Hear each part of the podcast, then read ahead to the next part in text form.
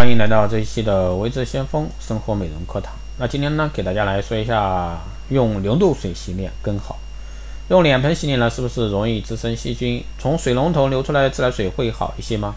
最佳的洁面方式往往呢，不只是你洗几次脸，或者说用什么类型的洗面奶，很大部分还在于你采用的洗脸方式，用毛巾还是用手，用脸盆渗水还是直接用水龙头流出的自来水。这个呢，你需要考虑的更加细腻。不知道各位会不会有这样的感觉？洗衣盆用久了，盆的边缘会有一层薄薄的白色沉淀物，那是因为每次沾染了肥皂或者说洗衣粉后没有洗净、洗洁啊清洁干净的缘故。相同道理，长期用于洗脸的脸盆也会因为接触到含有洁面乳的污水而容易出现沉淀物。如果说长期使用脸盆渗水洗脸，相当于重复接触沉淀下的化学物质，对于肌肤健康是百利而无一害的。因此呢。要想面部清洁更为彻底，建议使用流动水，避免了二次感染。若真的要习惯用脸盆洗脸，要定期清洁脸盆并更换。用洁面乳清洁面部之后的冲冲洗工作呢，也容易让人忽视的地方，还是从简处啊，从从着重啊，从脸颊处的一个泡沫清洗。如果说你还是用清水冲洗脸部中央，那你正踏入啊这个清洁面部典型误区。发际线两边以及下巴、脖子交界处。都是清洗的重点地带，长期忽略这些部位的清洁呢，洗面奶啊等化妆护肤品的残留物呢，就容易在这个清洁死角处呢堆积，容易导致这个毛孔粗大和痤疮。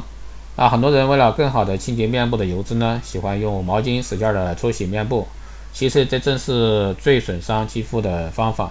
毛巾在使用一段时间后呢，会变得更比较硬。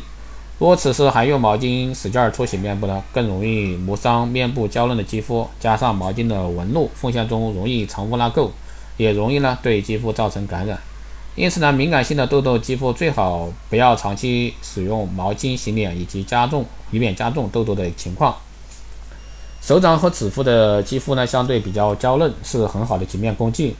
用手洗脸前将手清洁干净，以免呢对面部造成第二次感染。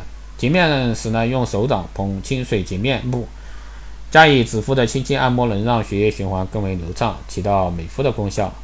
那洗脸呢是每天的基础护肤程序，也是存在最多误区的护肤工序。用流动水呢，能够让肌肤得到更好的清洁。在洗脸前呢，要洗干净双手，并且呢，并一些清洁啊死角呢，也有很好的一个处理，才能洗得光洁无瑕的肌肤。